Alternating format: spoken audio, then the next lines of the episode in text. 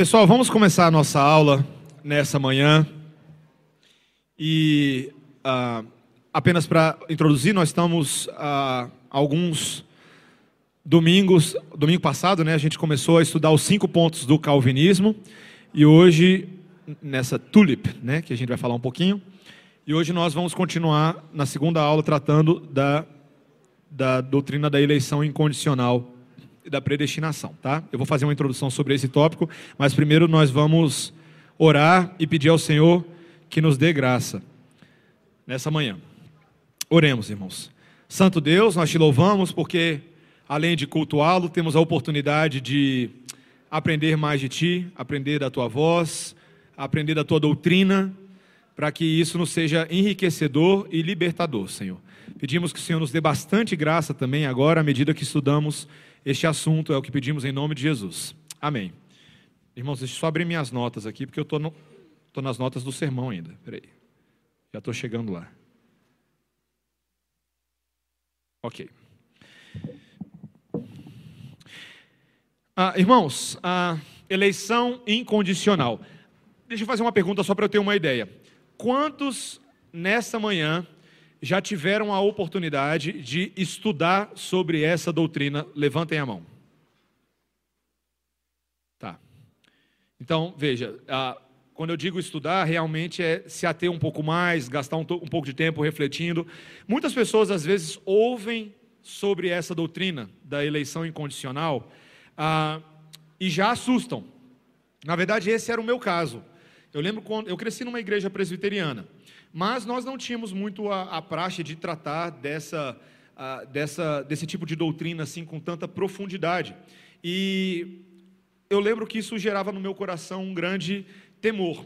Então, para início de conversa, a, nós precisamos reconhecer o nível de dificuldade da doutrina que nós vamos tratar nessa manhã. há uma grande polêmica e controvérsia em torno desse tema. E nós precisamos reconhecer que isso acontece não só quem está em contexto presbiteriano, mas especialmente fora de contexto presbiteriano, há também uma rejeição. Além disso, nós precisamos entender que essa doutrina ela vai contra a nossa lógica natural. Tá? E tudo isso que eu estou falando é para prefaciar, porque é importante. Ela vai contra a nossa lógica natural caída a, a, respeito da pessoa de Deus, a respeito daquilo que nós achamos que Deus é, ou pelo menos a mentalidade popular sobre o amor de Deus, sobre a justiça de Deus, nós precisamos entender de, de imediato que essa doutrina parece ir contra o que se fala muito aí fora. Ah, nós também precisamos, em terceiro lugar, entender que essa doutrina reserva para si mesma um certo nível de mistério.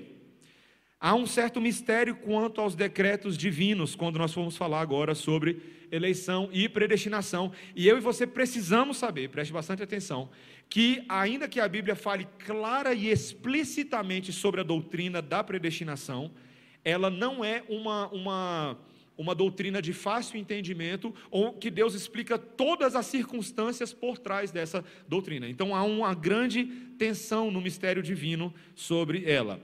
Ah, em quarto lugar, meus irmãos, ah, e é importante como, como introdução pastoral, não é porque você conhece essa doutrina ou conhece um pouco mais essas, essa doutrina que isso te dá o direito de amassar os seus irmãos.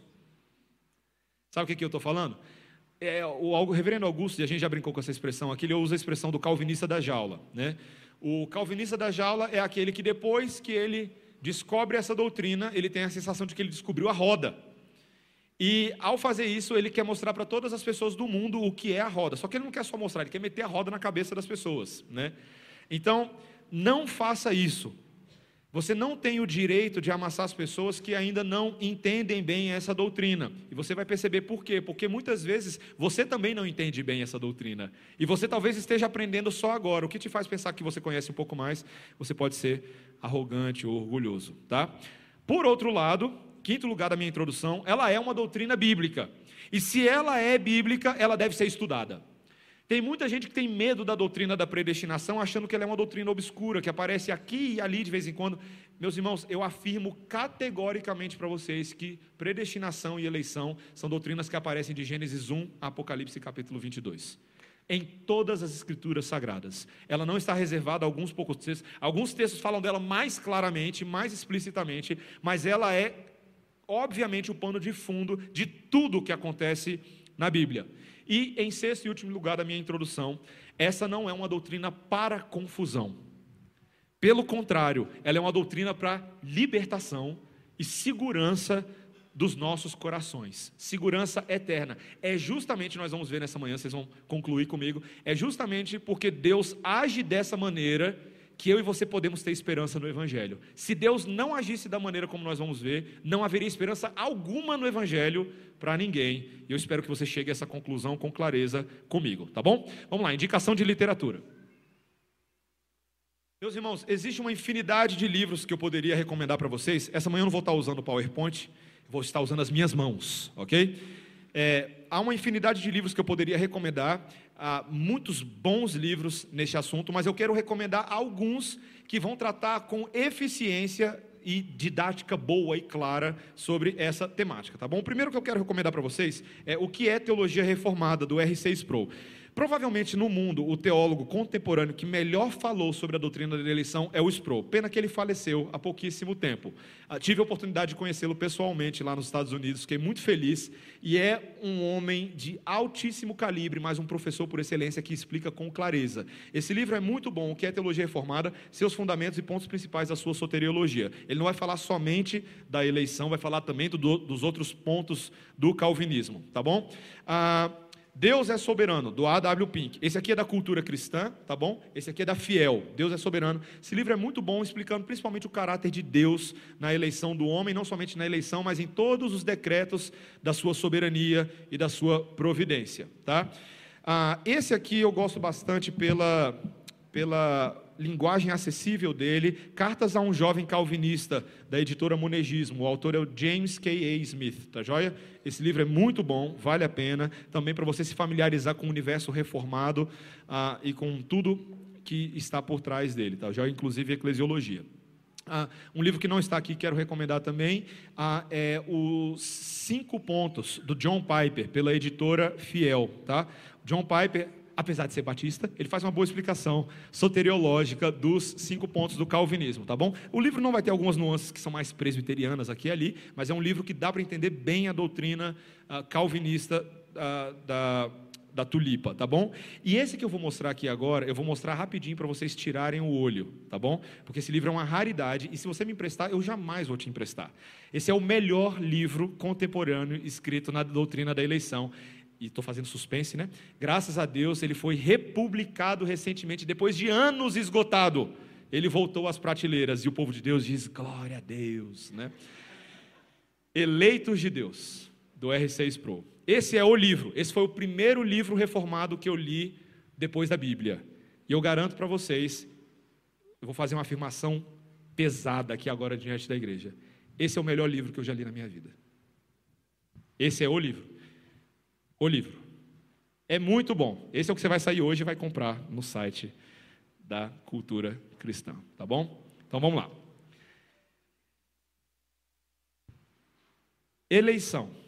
A gente começa pelas objeções comuns que são rapidamente levantadas pelas pessoas. Eu mesmo já falei algumas delas. Esse negócio é doutrina de homens, tá? Muita gente tem uma impressão de que a doutrina da predestinação foi inventada por Calvino. E isso é uma afirmação constante que existe aí fora nas igrejas. O que é mais chocante, se você for ler aqui no próprio livro que é Teologia Reformada, o Sproul lembra que Calvino não foi o teólogo que mais falou sobre predestinação, por mais que as pessoas acham que ele, achem que ele foi o teólogo da predestinação. Sim, ele falou sobre isso na, nas suas institutas. Mas se você comparar com o escopo da, da literatura de Martim Lutero, por exemplo, Martim Lutero falou muito mais sobre soberania de Deus e predestinação do que Calvino. E mais do que Lutero, Agostinho. Então, se você for pensar sobre a teologia da predestinação, nós não precisamos pensar, em primeiro lugar, em Calvino, mas sim em Agostinho. Agostinho foi aquele que lançou e esclareceu algumas bases dessa discussão ah, para a gente. Tá? Então é só para um esclarecimento histórico. Outra objeção comum, e essa acontece o tempo inteiro, eu ouvia dos meus amigos com frequência, é: ah, quer dizer então que essa é a doutrina, uma vez salvo, sempre salvo. Então a predestinação é a doutrina da licença para pecar. Que agora, se você é salvo, uma vez, uma vez salvo, sempre salvo, então você não tem necessidade alguma de atentar agora para a sua santificação. É o que as pessoas falam. Meus irmãos, sim, a doutrina da predestinação fala que uma vez salvo, sempre salvo, como nós vamos ver. Mas isso não significa que te dá licença para pecar. Se você pensa dessa forma, você não está lendo a Bíblia direito. Vai ler a Bíblia. Porque a, a, mesma Bíblia que afirma um, afirma que nós não temos licença para pecar se a graça abundou sobre as nossas vidas. Pelo contrário, devemos viver para a glória de Deus, mesmo que a nossa salvação seja eterna. Tá? Outra objeção comum que aparece, também vamos tratar um pouquinho dela, é que essa predestinação estabelece que os seres humanos são robôs nas mãos de um Deus que seria mais ou menos sádico, um Deus tirano, um Deus impiedoso, meio desalmado, que elege, as pessoas elege um e não elege outros. Ah, então, essa é uma objeção que a gente vai também lidar nessa manhã, tá bom? Virtualmente, todas as igrejas cristãs têm algum tipo de doutrina da predestinação. Estou afirmando isso. Todas as igrejas cristãs têm. Como assim, pastor? Como é possível afirmar isso? Ué, é simples. Esse conceito está na Bíblia. Ninguém tem como negar que a palavra aparece nas escrituras sagradas. E ela aparece com alguma frequência, principalmente no Novo Testamento. Então, veja, antes da gente falar de predestinação, é importante você saber que não é que os presbiterianos creem na predestinação e os outros não têm a predestinação. Não é isso. Todo mundo tem algum conceito de predestinação. A questão é que esse conceito difere, muitas vezes, significativamente entre diferentes linhas denominacionais e linhas teológicas. Então, por exemplo, o conceito dos calvinistas é diferente dos conceitos dos arminianos. Os próprios arminianos têm um conceito de predestinação, mas não é o nosso conceito. Ah, os metodistas pensam de uma forma, os batistas pensam de outra, os assembleianos. Ah, então, esse, esse, essa discussão ela carece de bastante cautela e bastante zelo, tá joia? A outra, outra ideia que aparece comumente é a ideia de que calvinismo e predestinação são a mesma coisa frequentemente as pessoas falam: ah, você é calvinista, então é, é aquele negócio da predestinação. Meus irmãos, calvinismo é muito mais do que predestinação, tá? Ainda que predestinação seja uma coisa importante, calvinismo é muito mais. Mas por que, que normalmente as pessoas acham que predestinação é calvinismo? Por causa da centralidade dessa doutrina por causa daquilo que ela explica a respeito da soberania de Deus e não é, não seria incomum que as pessoas fizessem essa associação. Por outro lado também, predestinação e eleição muitas vezes são equalizados. Só que elas não são exatamente a mesma coisa. Eleição é um subcomponente da predestinação. O que, que eu quero dizer com isso? Deus não somente predestina pessoas para a salvação, Ele predestina um monte de coisa. A, a, nossa confissão de fé de Westminster, no primeiro capítulo, diz que Deus predestina também os anjos. Não é interessante isso? Os próprios anjos criados por Deus foram predestinados para cumprir o propósito que Deus tinha para eles. Alguns desses anjos caíram em pecado, seguiram Satanás, foram predestinados para isso. Outros anjos foram predestinados para se manter santos. Então, a palavra de Deus deixa bem claro que Deus preservou alguns desses anjos para a a vida, para que fossem santos para sempre, né? não, não para a vida eterna, porque eles já estão lá. Né?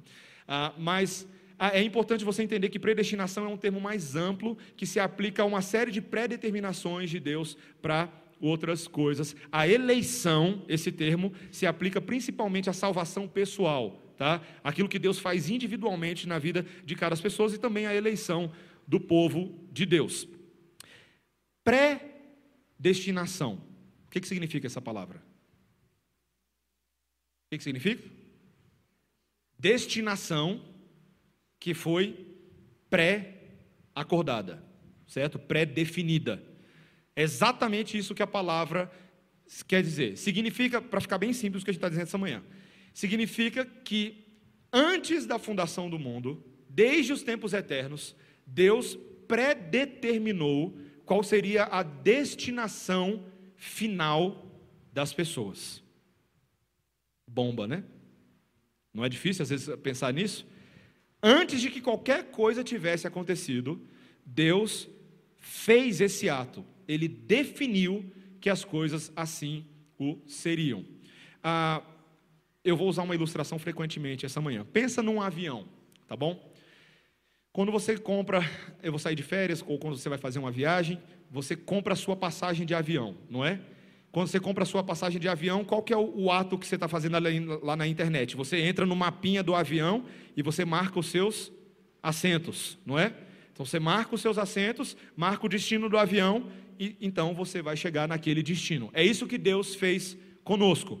Deus marcou os nossos assentos no avião da sua salvação e nós vamos chegar no destino final, que é a vida eterna. A palavra de Deus, meus irmãos, usa esse termo com muita clareza. Vamos abrir juntos a Bíblia em Efésios capítulo 1. Esse é um dos textos mais centrais para explicar essa doutrina.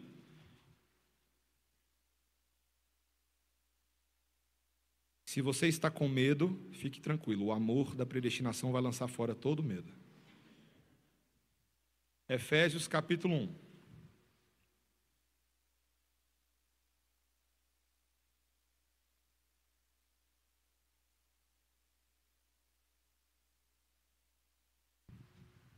Eu ia começar no versículo 3, mas eu quero te mostrar uma coisa bem interessante no versículo 1, tá bom? De Efésios capítulo 1. Olha como é que Paulo começa falando. Ele fala: Paulo, apóstolo de Cristo Jesus, por vontade de Deus. Pode parecer um detalhe sem importância, mas Paulo está dizendo para a gente que ele não é apóstolo pela vontade dele. Não foi ele que fez vestibular para apóstolo e passou no vestibular e virou apóstolo. Não foi uma vocação, não foi o emprego dos sonhos dele quando ele era criança. Ele falava, papai, papai, quando eu crescer eu quero ser o astronauta ou apóstolo. Não era assim que funcionava. Por vontade de Deus, esse homem que era perseguidor da igreja foi refeito e foi alcançado para ser apóstolo. Olha só, ele fala aos santos que vivem em Éfeso e fiéis em Cristo Jesus, graça a vós outros e paz da parte de Deus, nosso Pai e do Senhor Jesus Cristo. Ele escreve a quem? Aos santos. Santos também são pessoas que foram feitas santos por outra pessoa. É Deus quem nos faz santos. O que, que significa a palavra santo? Separado. Santificar significa separar para um propósito. Quando Paulo, em 1 Coríntios, escreve aos santificados por Deus, é aqueles que foram separados por Deus. Foi uma ação de Deus. Você está percebendo que em dois versículos, que não era nem para falar de predestinação, o conceito já está começando a se formar como pano de fundo? Agora, olha o versículo 3. Bendito o Deus e Pai de nosso Senhor Jesus Cristo, que nos tem abençoado com toda sorte de bênção espiritual nas regiões celestiais em Cristo. Com, assim como nos qual é a palavra? Escolheu nele antes da fundação do mundo para sermos santos e irrepreensíveis perante ele e em amor nos, qual é a palavra? Predestinou para ele para a adoção de filhos por meio de Jesus Cristo, segundo o beneplácito de Sua vontade, para louvor da glória de Sua graça, que Ele nos concedeu gratuitamente no amado, no qual temos a redenção pelo Seu sangue, a remissão dos pecados, segundo a riqueza da Sua graça, que Deus derramou abundantemente sobre nós em toda sabedoria e prudência, desvendando-nos o mistério da Sua vontade, segundo o Seu beneplácito que propusera em Cristo. Por enquanto, até aqui, tá joia? Ah, então, olha só que interessante. A palavra de Deus diz que Deus fez essa atitude, tomou essa atitude de acordo com a sua vontade. Mas existe um adjetivo que qualifica essa vontade. Qual que é o adjetivo? É o adjetivo beneplácito. O que, que significa beneplácito? Alguém saberia me dizer? Você usa essa palavra todo dia, me diz aí o que, que ela significa. O que, que significa beneplácito? Como é? Alguém tem alguma tradução diferente aí que aparece outra palavra? Alguém tem? Ou todo mundo está com a tradução santa? Determinação? Determinação. Mais alguém? Alguma outra? Bom propósito, bondade, boa determinação. Olha que interessante. Deus não tomou essa decisão como se a vontade dele fosse a vontade de um tirano cruel, maluco, que escolhe pessoas com uma razão aleatória randômica. Tem muita gente que, que, quando pensa sobre a predestinação, acha que Deus determinou uma série de coisas no passado, simplesmente porque ele queria mostrar que ele era Deus. Mas não é bem assim. A vontade de Deus é boa, perfeita e agradável. Tudo que Deus faz é bom, meus irmãos. Por mais que nem sempre a gente veja dessa forma. A gente vê, a gente talvez não compreenda dessa maneira no início. A gente vai ver que a predestinação confronta um pouco o nosso conceito de justiça própria, de justiça nesse mundo. Mas você precisa saber de antemão que quando Deus escolheu pessoas para o louvor da sua glória e nos predestinou no seu amor, ele o fez de acordo com a sua bondade, com o seu bom propósito. Mas a, a Bíblia afirma claramente que Deus fez isso. Agora, uma coisa que é interessante nesse texto, se você continuar lendo, veja comigo ah, no versículo 10 ah, quando ele fala propuser em Cristo, agora o versículo 10, de fazer convergir nele, em Cristo, na dispensação da plenitude dos tempos, todas as coisas, tanto as do céu como as da terra, nele digo, no qual fomos também feitos herança, predestinados, segundo o propósito daquele que faz todas as coisas conforme o conselho da sua vontade, a fim de sermos para o louvor da sua glória, nós os que de antemão esperamos em Cristo, tá? Então, olha que interessante, ele não somente predestina pessoas, mas ele predestina também a Cristo. Cristo veio da eternidade, da sua glória eterna que ele possuía junto ao Pai, a este mundo por um decreto pré-estabelecido de fazer nesse mundo o que? Salvar os eleitos. Jesus Cristo não veio para salvar o mundo todo, ele veio para salvar os predestinados. Eu sei que a sua cabeça está explodindo por dentro aí agora.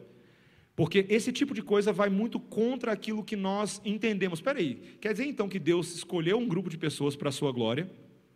E além disso, ele manda Jesus para morrer somente por essas pessoas? Eu não quero dar spoiler da aula da semana que vem, que é sobre a expiação limitada.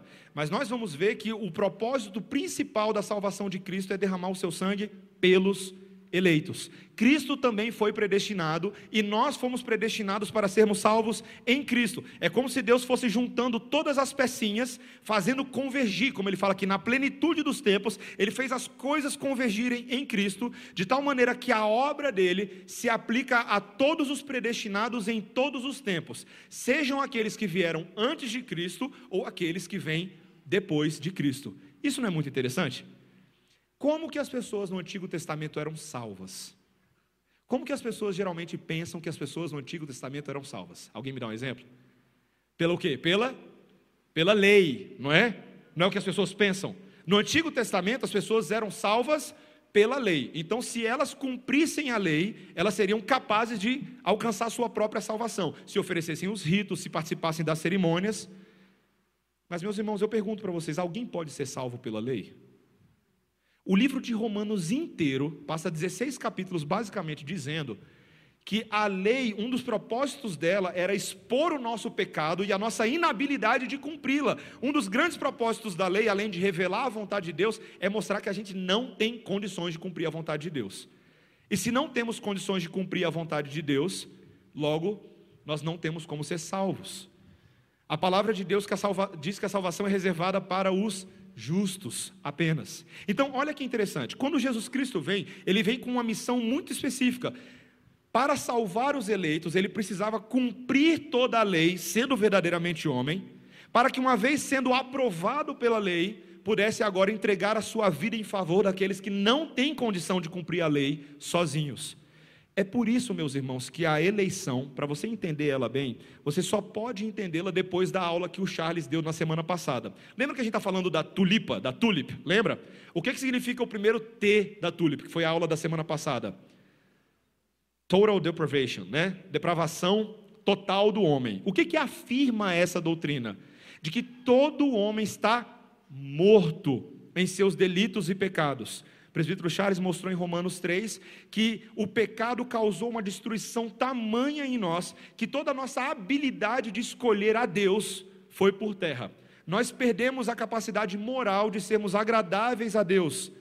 Aquele, aquilo que às vezes chamamos de livre-arbítrio, né? O livre-arbítrio não é não é fazer qualquer coisa. O livre-arbítrio é a capacidade de ser moralmente capaz de escolher as coisas de Deus. Tá? Isso que significa livre-arbítrio dentro da linguagem teológica. O homem perdeu essa habilidade. Depois de Adão, Adão e Eva foram os únicos que poderiam ter essa condição plena inicial. Depois de Adão, isso foi totalmente perdido. O homem caiu em delito e pecado e ele não pode mais ser agradável a Deus. Até aí entendemos? Isso significa que não há ninguém nesse mundo, como Romanos 3, 9 a 20 mostra, ninguém que naturalmente busque a Deus ninguém que tenha o seu coração naturalmente inclinado para as coisas de Deus. Quando eu e você entendemos isso, começa a ficar um pouco mais clara a questão da predestinação. Um pouco mais clara. Veja, Se Deus não tivesse feito algo por nós, ninguém se salvaria. Qual que é o destino natural de todo aquele que cai em pecado? Ele vai para onde? Qual que é o destino? A passagem de avião dele vai para onde? Pode falar. Para o inferno, né, gente? Essa palavra dói, né? Mas é para lá mesmo. É uma afirmação dura, porém extremamente verdadeira. Toda pessoa sem Cristo nesse mundo vai para o inferno. É verdade. Essa é a destinação natural dos seres humanos. Então, quando nós falamos sobre predestinação, estamos falando que Deus, por um ato de misericórdia, não porque Ele devia nada a nós, porque quando nós tínhamos livre-arbítrio, nós fomos lá e escolhemos não ter Deus nas nossas vidas, foi o que Adão e Eva fizeram, e depois de Adão e Eva, toda a história da humanidade mostra o homem, vez após vez, negando a Deus, se rebelando contra Deus, transgredindo a Deus. Não caia no conto da carochinha, toda pessoa sem Deus não quer Deus. A sua natureza o tempo inteiro é contra Deus. Se Deus não tivesse feito algo para mudar a nossa história, nós não estaríamos aqui nessa manhã. Deus teve que fazer uma ação. A primeira delas foi definir que ele seria glorificado por meio de salvar os homens. Deus fez isso, meus irmãos. Deus fez isso. Então, quando o Senhor Jesus Cristo vem, é, isso é importante a gente entender. Ele vem com um plano concatenadinho para salvar aqueles que Deus elegeu. Até aí, eu, daqui a pouquinho eu vou abrir para perguntas, tá? Mas até aí, tá dando para entender? Por enquanto? Vamos lá, agora vamos devagar. A grande pergunta que surge nesse momento é: tá bom, pastor, eu, eu entendi que Deus escolhe pessoas. A pergunta de um milhão de dólares é: com base em que Deus escolhe as pessoas? Essa é a grande pergunta. Até aí, muitas pessoas entendem a predestinação. Beleza, eu entendo que Deus escolheu pessoas. Agora, com base em quê? Vamos lá agora para o segundo texto mais importante dessa doutrina, que é Romanos capítulo 8, versículo 30. Romanos 8, 30. O que é interessante é que esse texto, principalmente os versículos 29 e 30, passam a revelar aquilo que em teologia reformada nós chamamos de corrente de ouro da salvação. Você já ouviu essa expressão antes? A corrente de ouro da salvação, ah, existe um, uma expressão ah, no latim quando a teologia começou a ser mais sistematizada nos séculos 14, 15 e 16, principalmente 15 e 16, uma expressão ganhou muito popular, popularidade chamada ordo salutis, a ordem da salvação. Existe uma maneira como Deus qualifica as etapas da salvação. E esse Romanos 8:30 mostra muito bem quais são essas etapas que Deus segue, essa ordem da salvação, que é tão importante para você entender a predestinação. Então vamos pegar do versículo 8, tá? Olha que interessante. Olha a predestinação já no versículo 8. Sabemos que todas as coisas cooperam para o bem daqueles que amam a Deus, daqueles que são chamados segundo o seu propósito. Gente, todo mundo gosta de falar esse versículo. Todo mundo, calvinistas, arminianos, todo mundo fala. Eu li qual? Ah, eu falei 8, me perdoem, queridos. 28, isso que eu quis dizer. Então vou ler de novo, tá? Versículo 28, tá? Olha só. Sabemos que todas as coisas cooperam para o bem daqueles que amam a Deus, daqueles que são chamados segundo o seu propósito, tá joia? Então, todo mundo gosta de falar esse versículo. Ah, que versículo maravilhoso, que versículo confortador. Só que a gente não percebe qual é o pressuposto de poder afirmar esse versículo. Como que você sabe que todas as coisas cooperam para o bem daqueles que amam a Deus? Como é que você pode saber disso? Como é que alguém teria condições? A menos que Deus tenha um propósito para conosco, não é possível afirmar esse tipo de coisa. E é por isso que a gente não pode falar versículo pela metade. Você, gente, você não pode decorar versículo pela metade. Você tem que decorar versículo todo, texto todo. Daqueles que são chamados segundo o seu propósito. A pergunta é: qual é esse propósito? Versículo 29. Porquanto aos que de antemão conheceu, também os predestinou para serem conformes à imagem de seu filho, a fim de que ele seja o primogênito entre muitos irmãos. Então, meus irmãos, o grande ponto é: nós somos salvos para sermos conformados à imagem do Filho de Deus. O que o, o que o texto começa a mostrar no versículo 29 é como que Deus primeiro faz isso. Ele diz: aqueles, aquele de antemão, conheceu. Conheceu. A discussão toda gira em torno da palavra conheceu. O que que muitos dos nossos irmãos afirmam aqui? Ó, oh, pastor, está aqui. Está aqui a base para Deus predestinar. Primeiro, Deus conheceu. O que, que as pessoas querem dizer com isso? Olha, Deus, que sabe todas as coisas, sabia o futuro. Ele sabia quem ia ter fé nele. Ele sabia quem iam ser as pessoas boas que iam escolher a Deus. E é com base nisso que ele predestinou essas pessoas. Essa é a visão mais popular de predestinação que existe no evangelicalismo. Tudo bem, Deus predestina, Deus pré-conhece, mas é porque Ele sabe quem vai escolher a Ele, porque Deus tem que permitir o livre-arbítrio das pessoas. Mas, meus irmãos, essa forma de pensar, ela fere todo o restante da palavra de Deus. E é bem fácil entender isso se você continuar seguindo, seguindo o que está escrito aqui na ordem da salvação. Olha só o versículo 30. E aos que predestinou, a esses também chamou. E aos que chamou, a esses também justificou, e aos que justificou, a esses também glorificou. Então aqui estão as cinco etapas da ordem da salvação. Primeiro, Deus conheceu. Está vendo meu dedo aí? Ele é grande, dá para ver de longe. Tem, a minha mão é grande. Ó, depois o que, que Deus fez? Depois de conhecer, Ele, o que está aí? Predestinou, não é? Então, Deus primeiro sabe quem Ele quer chamar na sua mente eterna ele sabe quem são as pessoas. Depois, agora, ele predestina, ele determina, ele registra que ele salvará essas pessoas. Seus nomes são registrados no livro da salvação do Senhor para serem salvos. Depois, ele faz o que? Ele chama. Isso é o que a gente vai ver no quarto ponto da tulipa, a, o chamado eficaz de Deus. Deus tem um chamado em que ele atrai, ele arrasta essas pessoas para si. É uma vocação que não pode ser resistida. Quando Deus chama, ele chama. Deus não bate a porta do seu coração e canta uma musiquinha lá fora para você, para ver se você abre para ouvir a serenata dele. Meus irmãos, a Bíblia jamais fala disso. Deus, ele arromba a porta do seu coração com o pé dele te arranca da sua podridão, porque senão você nunca sairia do seu coração pecaminoso.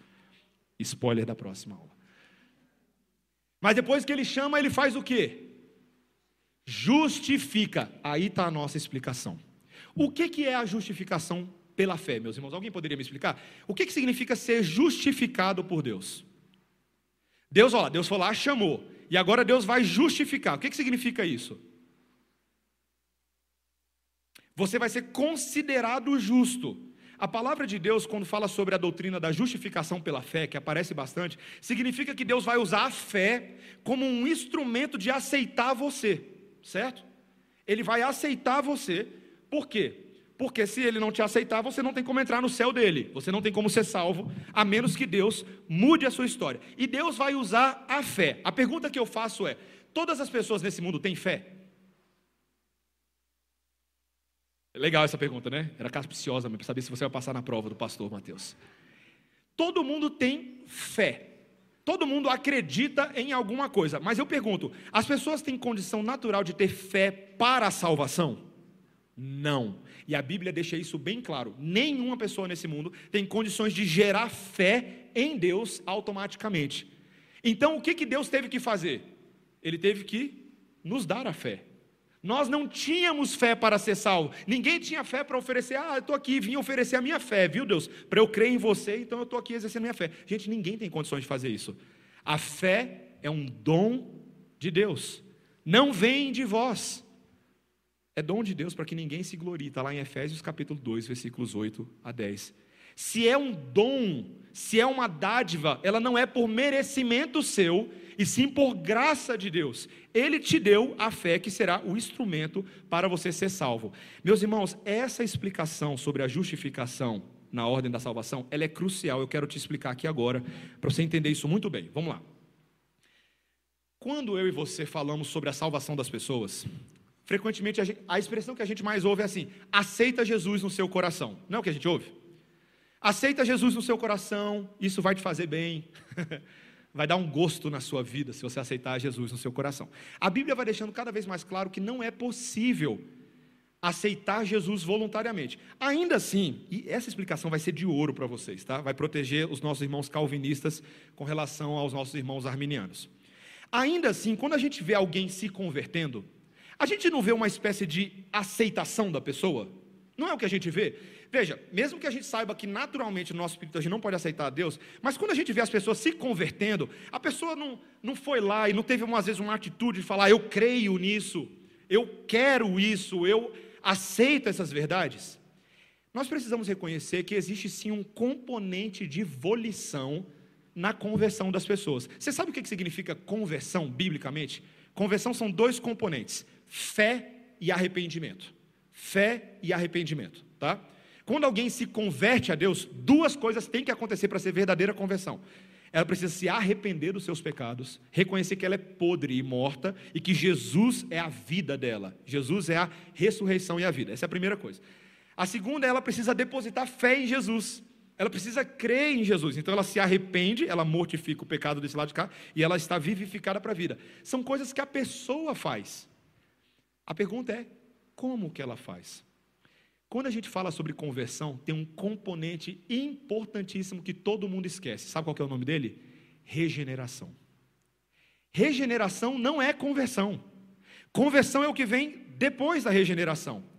Regeneração é uma coisa que acontece no nosso coração invisivelmente antes da conversão, na qual Deus muda a nossa disposição individual para então termos fé e nos arrependemos. Pum, explodiu a sua cabeça aí agora. Presta atenção, meus irmãos. Se Deus não antecipar a nossa salvação com uma mudança do nosso ato, nós nunca teríamos fé em Deus, nós nunca nos arrependeríamos. Posso te mostrar uma explicação bíblica para isso? Nicodemos, quando vai conversar com Jesus no meio da noite. Você lembra de Nicodemos?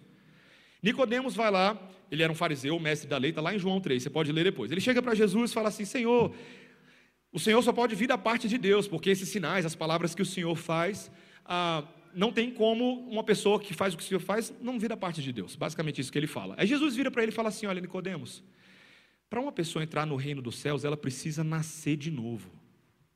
E Nicodemos entra em parafuso com aquilo. Você lembra? A cabeça dele faz, pim, dá um nó. Como, como assim nascer de novo? Ele acha que ele está falando de uma coisa física. Senhor, como pode um homem já velho como eu voltar ao ventre da minha mãe? E aí Jesus explica: esse nascer de novo é um pouco diferente, Nicodemos. Não é uma coisa que você faz, mas é uma coisa que Deus faz. O vento sopra onde quer.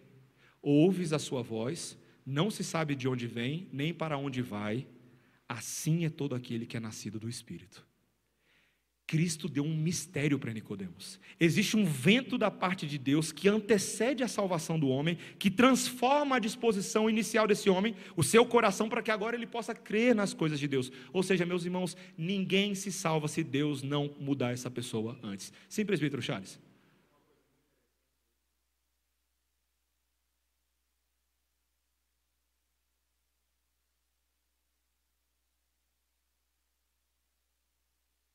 Exato. Eu fui, I was born, eu fui nascido. Ninguém pode se nascer. Alguém aqui se nasceu? Por geração espontânea? Você teve uma ótima ideia de aparecer no ventre da sua mãe? Alguém fez isso? Ninguém fez. Para você nascer, alguém teve que tomar essa decisão por você, ou não tomou essa decisão, né? Mas mesmo que os pais não tenham tomado essa decisão, Deus tomou essa decisão, não é verdade? Deus não fez você aparecer no tempo e na história, ficou ali aproximadamente nove meses na barriga da sua mãe. Não foi alguém que fez isso por você. Não é interessante, meus irmãos? Às vezes a gente se acha tão cheio de livre-arbítrio, mas você não escolheu o dia que você nasceu, você não escolheu a casa que você nasceu, você não escolheu a família que você tem, você não escolheu aquela peste de irmão que você tem, você não escolheu seus pais, você não escolheu a escola que você estudou, você não escolheu as roupas que você usou, meus irmãos, uma série de coisas foram escolhidas por você. E por que, que a gente estranha tanto a predestinação? Por que, que a gente estranha que a coisa mais importante das nossas vidas seria escolhida por nós mesmos? Nós não teríamos condições de fazer essa escolha. Louvado seja o Senhor que escolheu por nós. Esse é o ponto, meus irmãos. Esse é o ponto.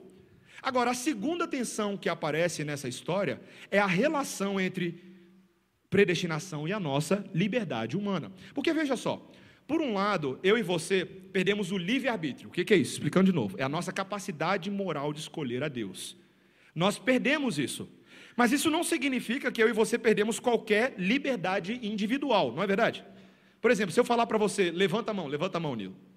Foi você que levantou, não foi? Por livre e espontânea pressão do seu pastor, não é?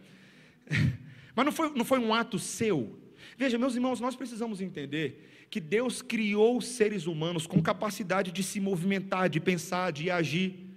É Deus quem nos deu essa condição. A pergunta é como que essa nossa liberdade, essa nossa livre agência que o presbítero Charles explicou na semana passada, como que ela se relaciona com a predestinação? Esse é um dos pontos mais difíceis de explicar. A relação entre soberania de Deus e responsabilidade humana. Existe uma tensão, meus irmãos. Uma tensão. Sabe por que para a gente é tão difícil? Porque eu e você tendemos a pensar de forma muito linear. Mas o nosso Deus, ele é tão maior, tão grande, que ele consegue agir soberanamente para todos os seus propósitos por meio da responsabilidade dos homens. Esse é um mistério, mas a Bíblia ela está repleta desse conceito. Eu vou tentar dar uma ilustração para você e depois eu falo de alguns versículos bíblicos, tá bom? Volta para o avião. Lembra do avião? Você está no seu avião. Pensa aí no lugar que você quer ir. você está no avião rumo ao seu destino. Você tem o seu lugar marcado, não é verdade? Alguém lá foi lá e fez a marcação do seu lugar. Porém, dentro do avião, o que, você pode fazer?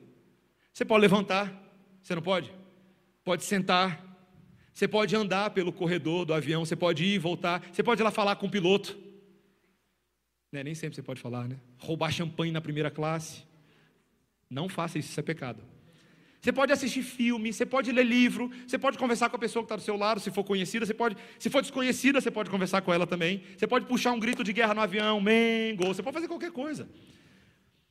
Você pode fazer todas essas coisas dentro do avião, mas ainda assim você está onde? Dentro do avião. E esse avião vai chegar no destino dele, quer você queira, quer não. Esse avião vai chegar lá, com você fazendo todas essas coisas. A predestinação e a responsabilidade humana são mais ou menos assim. É uma, uma analogia. É uma analogia imperfeita, gente. Toda analogia ela vai ter um quê de imperfeição. Mas é mais ou menos isso.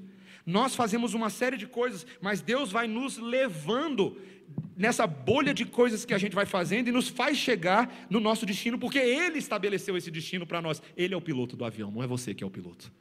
E foi Ele que marcou o seu lugar também. Outro exemplo para você, um exemplo que esse é clássico da teologia. É o pai que vai andando com a criança de mãos dadas pela praia. O filho que vai a primeira vez à praia, ele vai de mãos dadas com o pai caminhando, e à medida que ele vai caminhando, ele vai se encantando e fazendo um monte de pequenas coisas que está ao seu redor. Quando ele vê uma conchinha no chão, ele desce e pega a conchinha. Olha, papai, olha a conchinha. Quando a água do mar vem, ele pula e mostra para o pai: Olha, pai, vamos pular a água. Ele faz uma série de pequenas. Ele corre para um lado, corre para o outro, ele vê o caranguejo, ele persegue o caranguejo daqui para lá e vai de lá para cá. Mas em tudo isso o pai está com a mão dada ao seu filho e ele está sempre caminhando para frente. Por mais que esse filho corra e tenta fazer uma série de coisas, é o braço forte do pai que o mantém sempre na esfera de cuidado. Entenderam mais ou menos como funciona? É assim que nós conseguimos explicar um pouco essa relação entre duas coisas difíceis. E é por isso, meus irmãos, que a palavra de Deus diz que Deus nos salva não com base em presciência, mas com base em graça e misericórdia. Romanos capítulo 9, vamos lá, terceiro texto. Vamos lá, gente. Romanos capítulo 9 é o texto, viu? Esse texto nos mostra a grandeza do propósito soberano de Deus. Estávamos no capítulo 8, agora no capítulo 9. Contexto: Paulo está explicando a difícil relação entre a salvação e a realidade do povo de Deus, os judeus. Por quê? Porque muitos judeus étnicos haviam abandonado a aliança de Deus, certo? E, e Paulo está mostrando que esse abandono não foi por acaso, de que tudo isso estava previsto no plano do Senhor, inclusive o, coração, o endurecimento do coração de muitos dos judeus. E na igreja de Roma se levanta uma indagação com relação a essa doutrina. Paulo, como, como isso é possível? Como esse tipo de coisa é possível? Paulo vai tentar dar um, uma olhadela para a gente dentro de um grande mistério da soberania de Deus. Capítulo 9, olha o versículo, uh, o versículo 14. Eu vou voltar um pouquinho, tá bom? Pega no versículo 6. Não pensemos que a palavra de Deus haja falhado, porque nem todo Israel, todos os de Israel são de fato israelitas. Presta atenção nisso, gente. Nem todo mundo que está ali no Israel é de fato um israelita de coração e aos olhos de Deus. Segue comigo. Versículo 7. Nem por serem descendentes de Abraão são todos seus filhos, mas em Isaque será chamada a tua descendência. Isto é, esses filhos de Deus não são propriamente os da carne, mas devem ser considerados como descendência os filhos da promessa, porque a palavra da promessa é essa: por esse tempo virei a Sara e Sara terá um filho. E ela, e não ela somente, mas também Rebeca, ao conceber de um só, Isaac, nosso pai. E ainda não eram gêmeos nascidos, nem tinham praticado o bem ou o mal, para que o propósito de Deus quanto a, qual é a palavra? Eleição prevalecesse não por obras, mas por aquele que chama. Já fora dito a ela: o mais velho será servo do mais moço, como está escrito: Amei Jacó, porém me aborreci de Esaú. Meus irmãos, isso aqui é um texto difícil. Porque, para começar, que Deus começa falando que ele escolheu para si um povo. E ele decidiu a maneira como esse povo viria à tona. Esse povo não existia. Lembre-se de Abraão. Quem era Abraão antes de ser o pai da fé? Quem que ele era? Ele era um pagão. Ele era um, gentil, um adorador do Deus Lua. Foi Abraão que escolheu a Deus? Não. Abraão estava lá vivendo a vida ímpia dele. Deus apareceu para Abraão e falou: De ti farei uma grande nação, farei o teu nome grande, e em ti serão abençoadas todas as famílias da terra. Deus fez uma promessa de que, independente da vontade de Abraão, aquilo iria acontecer. Já parou pensar nisso? Toma, Abraão, essa promessa, engole é o que eu vou fazer, porque eu sou Deus. Ele não pediu a opinião de Abraão. Ele não, ele não deu margem para Abraão opinar muita coisa. Ele falou isso e aconteceu. Abraão já era velho, meus irmãos. Imagina um homem velho recebendo aquela promessa, talvez ele ficou um pouco incrédulo, mas mesmo assim, no tempo certo, Sara concebeu. E ela deu à luz a um filho chamado Isaac. E a, a, palavra de Deus vai seguindo. Cada um dos filhos que vão nascendo de Abraão são filhos dessa promessa. Deus está construindo para si um povo, certo? E então vem o nascimento de Jacó e Esaú. Qual que era a relação entre Jacó e Esaú? Eles eram irmãos gêmeos. Só que um nasceu um pouquinho antes do que o outro, não é verdade? Isso dava o direito de primogenitura. O direito de primogenitura é de carregar o nome da família. Se nasceu antes, cronologicamente falando, vai ser o primogênito. Só que Deus inverteu essa ordem. Ele, em vez de respeitar essa ordem humana, ele dá o seu favor a quem? A Esaú? Não, a Jacó. E aí você diz, Ué, mas por que, que isso aconteceu? E a Bíblia responde, porque Deus quis. Terceira explosão na sua cabeça. Deus quis. Ué, mas como assim Deus quis? Ué, Deus quis. Ele quis fazer isso. Ele escolheu um e não escolheu o outro. Meus irmãos, quando nós ouvimos esse tipo de coisa, rapidamente nós pensamos, isso é uma grande injustiça. Aham, Paulo sabia que você ia perguntar isso, olha o versículo 14. Que diremos, pois? A injustiça da parte de Deus? De modo nenhum. Pois ele diz a Moisés: Terei misericórdia de quem me aprover ter misericórdia, e compadecer-me-ei de quem me aprover ter compaixão. Assim, pois não depende de quem quer ou de quem corre, mas de Deus usar a sua misericórdia, porque a Escritura diz a Faraó: Para isso mesmo te levantei, para mostrar em ti o meu poder e para que o meu nome seja anunciado por toda a terra. Logo, tem ele misericórdia de quem quer e também endurece a quem lhe apraz. Você sabe qual é o grande barato da doutrina da predestinação? Deus é o grande barato. Ah, Senhor, mas essa não é a minha lógica. Sabe o que esse texto acabou de falar para a gente? Ele não está nem aí para a sua lógica. Deus é Deus. Agora, Paulo ensinou aqui um conceito importantíssimo, uma relação entre três coisas: justiça, misericórdia e graça. Muitos pensam assim: ah, isso é injusto da parte de Deus. Por que, que você não foi lá e salvou o outro? Peraí, isso é injusto da parte de Deus? O que, que é justiça? Se Deus fosse justo conosco, o que, que todos nós mereceríamos? Inferno, morte, se Deus for para ser justo, então não salva ninguém. Se é só justiça. Então, meus irmãos, predestinação não tem a ver com justiça apenas, tem a ver com misericórdia. Vamos entender qual é a diferença entre justiça, misericórdia e graça? Graça é quando Deus te dá o que você não merece. Misericórdia é quando Deus te dá, perdão, não te dá o que você merece. Certo? Entendeu? Então vamos lá. Graça é quando Deus te dá o que você não merece, favor e merecido. Misericórdia é quando Deus não te dá o que você merece. Tu merecia a morte miserável, mas Deus misericordiosamente te salvou. E o que é justiça? Quando Deus te dá o que você merece. Entendeu? Predestinação, meus irmãos, tem muito mais a ver com a misericórdia e a graça do Senhor do que com a justiça. Porque Deus decidiu pegar dessa massa de pecadores que optaram seguir contra Deus e Ele nos salvou misericordiosamente. Mas há também aqui aquilo, e eu estou fechando, meus irmãos, aquele conceito, talvez o mais complicado dentro de predestinação, que é o conceito de dupla predestinação.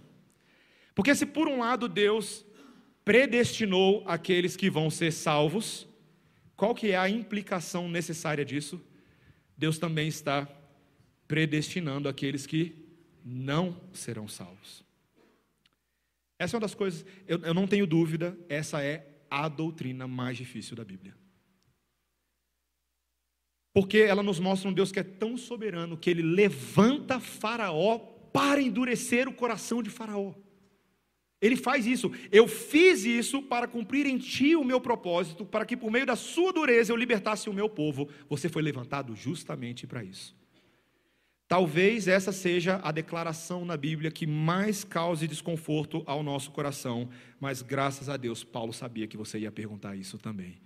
Olha o que ele continua dizendo no capítulo 9, no versículo 19: Tu, porém, me dirás de que se queixa ele ainda, pois quem jamais resistiu à sua vontade? Quem és tu, ó homem, para discutires com Deus? Porventura pode o objeto perguntar a quem o fez: Por que me fizeste assim? Ou não tem o oleiro direito sobre a massa para do mesmo barro fazer um vaso para honra e outro para desonra? Que diremos, pois, se Deus, querendo mostrar a sua ira e dar a conhecer o seu poder, suportou com muita longanimidade os vasos de ira preparados para a perdição, a fim de que também desse a conhecer as riquezas da sua glória em vasos de misericórdia, que para a glória preparou de antemão, os quais somos nós a quem também chamou, não só dentre os judeus, mas também dentre os gentios. Essa é a doutrina difícil, a doutrina da reprovação ou reprobação. Às vezes a gente fica pensando assim, poxa, Deus então quis escolher pessoas para ir para o inferno? Meus irmãos, nós precisamos admitir que em algum nível misterioso e inexplicável para nós, sim. Mas é nisso que está o prazer de Deus. Os teólogos têm entendido ao longo dos anos, com muito estudo das Escrituras, que a ênfase de Deus, a ênfase do prazer de Deus não está na reprovação do ímpio, está na salvação do ímpio. A reprovação ela é necessária nessa dinâmica, mas Deus ele se agrada principalmente de salvar aqueles que não mereciam a sua salvação. É isso que nos protege de entrar numa heresia, que eu não gosto muito do nome dela, porque acaba dando a entender outra coisa, mas que as pessoas chamam de hipercalvinismo. Sabe o que é hipercalvinismo? É quando nós vamos além daquilo que a Bíblia diz e começamos a fazer inferências sobre o que Deus não falou. Consequências que tiramos da nossa cabeça. Ah, se Deus predestinou todas as coisas, então eu não vou fazer nada. A Bíblia dá margem para a gente pensar dessa forma? Não.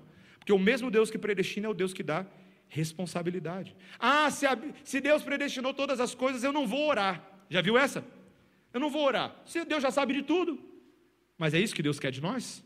Não, Ele mandou a gente orar. Inclusive, Ele mandou a gente orar porque era por meio da oração que os seus propósitos soberanos iriam acontecer no mundo. Então, a oração é um meio de Deus para a sua soberania acontecer. Ah, Deus já predestinou todas as coisas, então eu não vou evangelizar porque Deus já sabe quem são todas as pessoas que vão ser salvas mesmo, então se eu ficar quieto e não fizer nada, nem, eles vão, vai salvar. O seu problema, bobão, é que Deus também predestinou os meios pelos quais as pessoas serão salvas, e Ele estabeleceu que a pregação do Santo Evangelho seria a forma como seus eleitos viriam. Inclusive, quando Ele manda os discípulos a pregar, Ele fala: ó, preguem a toda criatura, a todas as pessoas, porque é por meio da pregação que o bom pastor vai trazer as ovelhas que estão em outros apriscos para o aprisco dele. Meus irmãos, nós não temos margem para dizer se Deus é soberano, vou ficar quieto. Pelo contrário, se Deus é soberano, é então que eu vou trabalhar porque é por meio do meu trabalho, é por meio da minha vida que Deus soberanamente vai cumprindo os seus propósitos. Isso está na Bíblia toda. Os, os judeus que crucificaram Jesus se acharam tão imponentes. Nós estamos colocando na cruz o rei dos judeus. tramaram, esquematizaram, fizeram tudo, falaram blasfêmias, construíram todo um plano.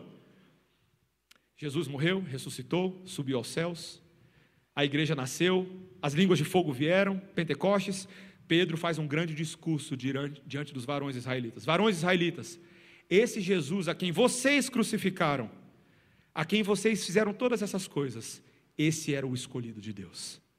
Vocês, ao fazer tudo o que vocês fizeram por vontade de vocês, estavam cumprindo exatamente aquilo que Deus queria. Essa é a quarta explosão da minha da sua cabeça.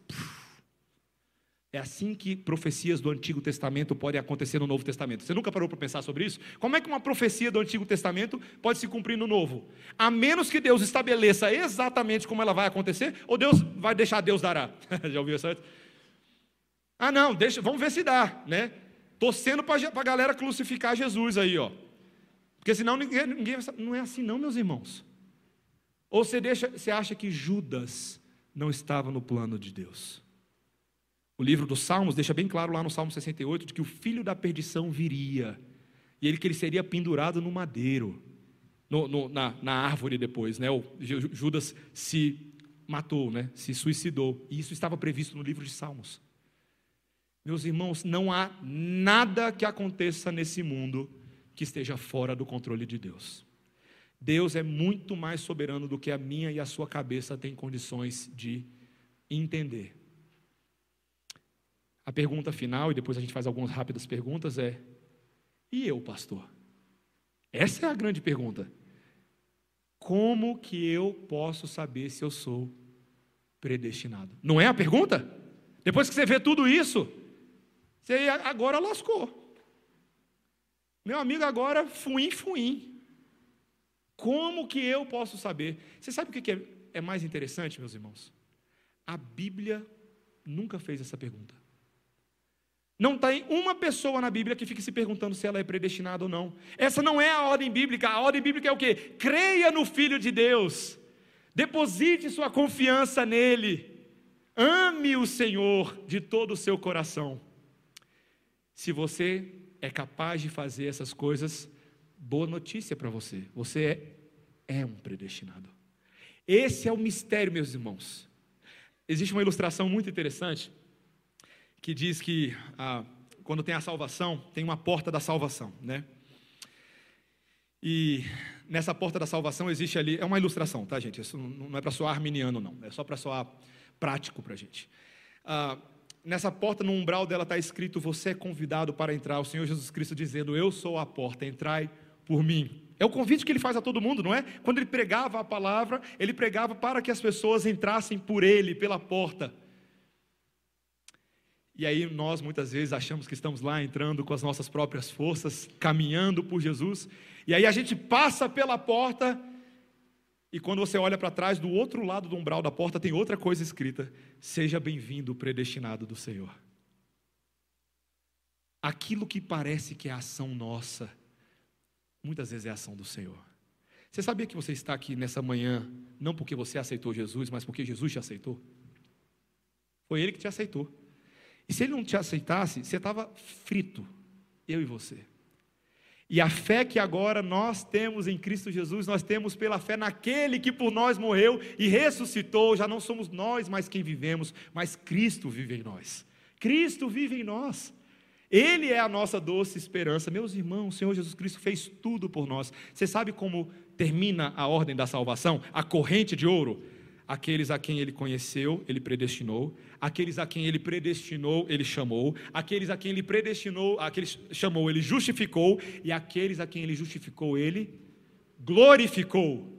Falado no passado. Por quê? Porque na mente de Deus essa é uma obra completa. Deus não começa a salvação para te abandonar no caminho. Meus irmãos, não existe perda da salvação. Porque aqueles a quem ele predestina, ele glorifica até o final. É assim que eu e você seremos mantidos. Já dei spoiler de todas as próximas três aulas. É assim que nós seremos mantidos. Deus predestinou o processo completo. Nada nos separará do amor de Deus que está em Cristo Jesus. Nada. Será morte, altura, tribulação, angústia, tempestade, nudez, fome, espada, nada poderá nos separar do amor de Deus que está em Cristo Jesus. Perguntas. Vamos lá, terminei minha parte. Vamos lá, Marcos. Oh, você sabe, eu estou evitando entrar nisso, Marcos. Tá bom, rapidinho. Isso. Vamos lá. Isso. Uhum. Isso. Isso. Claro que você ia entrar nessa discussão, né, Marcos? É você, cara. Gente, eu vou explicar o que o Marcos está falando ali, tá? Eu vou assumir as palavras dele. Existe uma discussão, eu não vou entrar nela agora, mas eu só vou dizer para você que ela existe, e ela é uma das discussões mais difíceis que existe, porque ela é de ordem bastante filosófica. A questão é, uma, é a discussão entre supralapsarianos e infralapsarianos, entendeu? Quer que repita? Infralapsarianos e supralapsarianos. O que, que divide esses dois grupos? É uma discussão sobre a ordem dos decretos de Deus. A pergunta é: Deus determinou que a salvação do homem aconteceria lá nos decretos divinos antes de ter determinado a queda ou depois de ter determinado a queda. Lapsariano significa lapso, queda. Se você é supralapsariano, você crê na posição de que Deus determinou a salvação do homem primeiro, em Cristo Jesus, ele predestinou os homens e depois ele predestinou o decreto da queda. Se você é infralapsariano, você crê primeiro que Deus determinou que primeiro o homem ia cair por causa do livre-arbítrio e depois de que a predestinação aconteceria para suprir esse, esse problema. Meus irmãos, é uma das discussões das mais difíceis que existe. Os cânones de Dort, eles têm uma posição mais infralapsariana. A confissão de fé de Westminster tem também um pouco mais infra aqui, aí de vez em quando parece meio supra ali. Uh, mas, só para você entender que ela é uma discussão em que a Bíblia não entra em todos os seus termos. Por isso que ela é difícil, essa discussão a Bíblia não nos dá uma clareza da mente de Deus de decretar a nossa predestinação.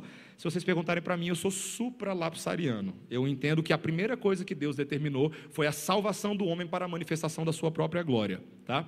Mas existem irmãos aqui mesmo da igreja, colegas que a gente conversa que são de ordem de mais infralapsarianos, tá? Então é só para vocês entenderem que essa discussão existe, mas a gente não vai entrar no mérito dela agora para não confundir a cabeça de vocês, tá? Diga, Bruna.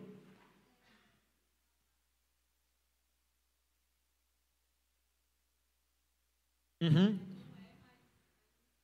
Tá, o ponto é, existe uma presciência de Deus, mas não é uma presciência na qual Ele salva com base em coisas que nós tenhamos feito. Ah, a palavra conhecimento? Não, a palavra conhecimento é só conhecimento ela não tem muito mistério não. Para entender o que essa palavra quer dizer, você precisa do contexto dela. É por isso, o que acontece é que os argumentos arminianos, eles se pautam mais no significado da palavra isolada. A palavra conhecer na Bíblia, ela aparece em muitas instâncias como um conhecimento profundo, certo? Mas ela não aparece só assim. Ela aparece como um conhecimento também de saber a respeito de. Aqueles que Deus criou, ele conheceu, mas nada nesse texto e em outros textos afirma que Deus pressupôs boas obras daquelas pessoas para então salvá-los. Isso seria uma eleição condicional. O que eu mostrei aqui na própria ordem da, da salvação, a justificação, que é Deus dar fé para as pessoas, mostra exatamente de que não havia fé inicialmente de que o pré-conhecimento não pressupunha essa fé, pelo contrário, Deus deu fé para aqueles que ele decidiu salvar. Então é essa a explicação, tá? Eu sei que tem muitos irmãos arminianos que entendem a presciência dessa forma, que Deus viu as boas obras, viu a fé da pessoa e então salvou, mas eu não acho que há base bíblica alguma para nós afirmarmos isso. Nós temos uma base, muito pelo contrário, incondicional. Só um detalhe, importante dizer, quando a Bíblia diz que a eleição é incondicional, o que ela quer dizer é que não é com base em algo que nós, uma condição que nós possamos atender. Mas não significa que Deus não tem os seus critérios, tá bom? Isso é importante. A questão é que os critérios não são as nossas obras, não é a nossa habilidade. São critérios soberanos que têm a ver com o plano dele e que só ele sabe. E ele não revelou isso para a gente, e eu nem sei se ele vai revelar isso para a gente quando a gente chegar no céu. Essa é uma das perguntas que eu quero fazer para ele. Tá? Deus, com base em que você me escolheu? Eu não sei se eu vou ter uma resposta para isso. Talvez tenha mas talvez não tenha, né?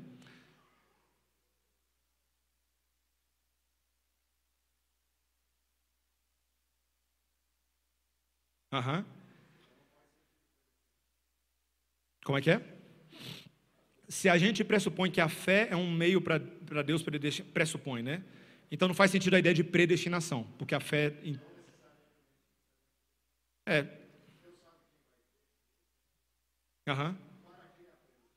É, exato, é um bom argumento.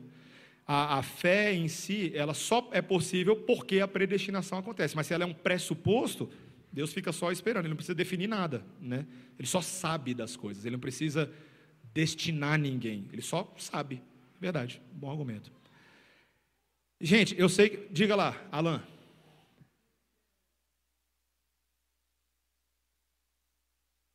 Batismo com o Espírito Santo. Você já foi lá na outra aula, cara. Nem nas aulas da tulipa vai ser.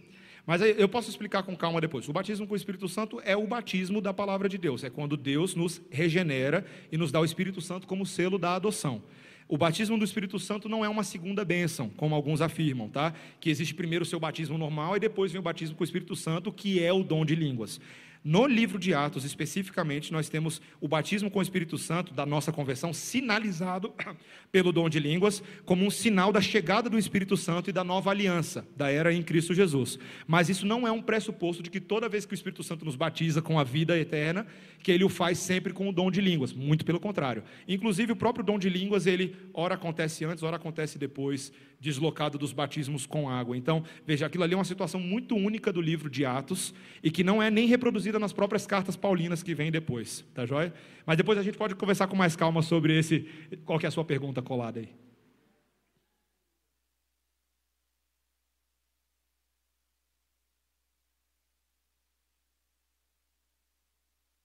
Sim.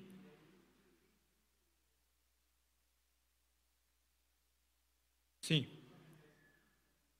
Isso, a, exatamente. Essa obra do Espírito Santo, ela, ela antecede a conversão da pessoa. Quando eu digo antecede, veja, eu não estou dizendo necessariamente que é cronologicamente, foi semana passada eu fui regenerado e hoje eu estou sendo convertido, tá? Ah, dois anos atrás eu fui regenerado e a conversão só aconteceu agora, né? Que pena. Não, não é assim. Eu só estou dizendo que na ordem dos eventos, muitas vezes é ali, é colado. Deus primeiro muda a minha natureza e então eu posso crer. É isso que eu quero dizer. Não tem como Deus não agir primeiro, Ele age primeiro. Na semana que vem, quando o presbítero Charles for explicar sobre João, ah, sobre expiação limitada, ele provavelmente vai usar João 6, 37 a 44, já estou te dando dica, para você, para explicar que aqueles que vêm a Cristo só podem vir porque o Pai deu. Então, esses que, que Deus escolhe, vêm em número seleto e qualificado, e Cristo por eles entrega a sua vida. Mas é spoiler da semana que vem, tá? Depois o Charles vai explicar com muito mais habilidade do que eu. Gente, mais alguma pergunta? Eu sei. Ah, Lucas, última, hein? Última pergunta da manhã. Ah, cara, obrigado. Você vê que eu não tive tempo. Eu vou só, eu vou só tem outros textos como esse, mas esse, esse para mim é um dos meus favoritos, Lucas. Um dos textos que eu mais amo, você pode anotar para ler depois, eu vou ler aqui para a gente, é em Atos 13, 48, quando a pregação do Evangelho estava acontecendo ali, Paulo e. Deixa eu abrir aqui, gente.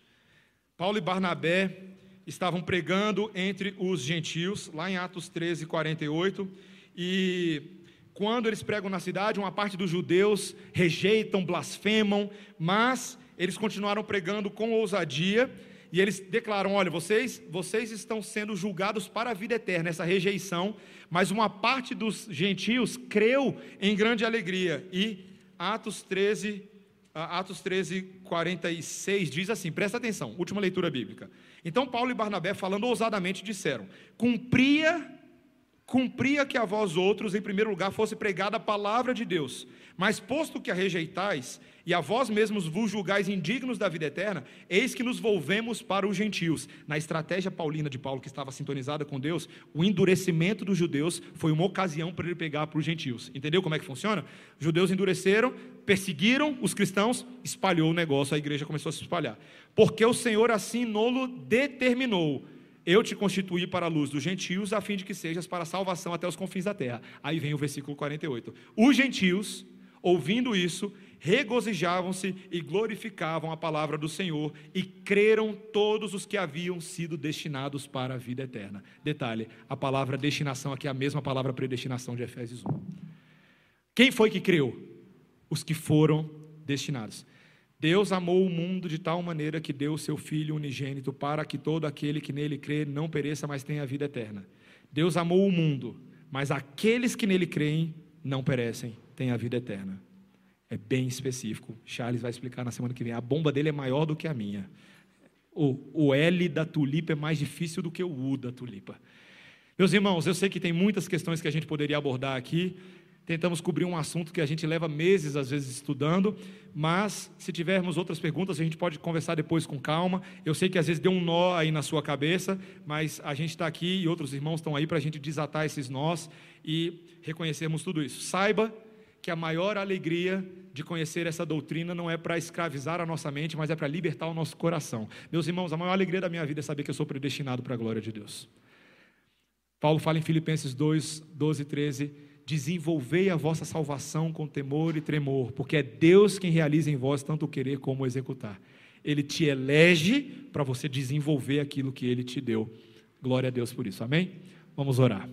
Santo Deus, obrigado pela aula desta manhã queremos te agradecer porque, apesar da doutrina ser difícil, sim, ela ainda assim é bíblica e ela pode servir para o nosso consolo e o conforto do nosso coração. Senhor, ajuda-nos a, a, a, não a sermos muito duros com as pessoas que não entendem isso, isso com clareza, mas dá-nos graça para explicar com muita, com muita paciência, Senhor, sabendo que às vezes, para alcançarmos o entendimento, precisamos de tempo, precisamos de, de bastante trabalho, Senhor, na tua palavra. Mas pedimos que essa doutrina possa ser de grande alegria para nós e para aqueles que a conhecem, e para que todos possam conhecê-la a partir das Escrituras Sagradas, como nós também, em nome de Jesus. Amém. Obrigado, gente. Deus abençoe vocês. Estamos de volta hoje à noite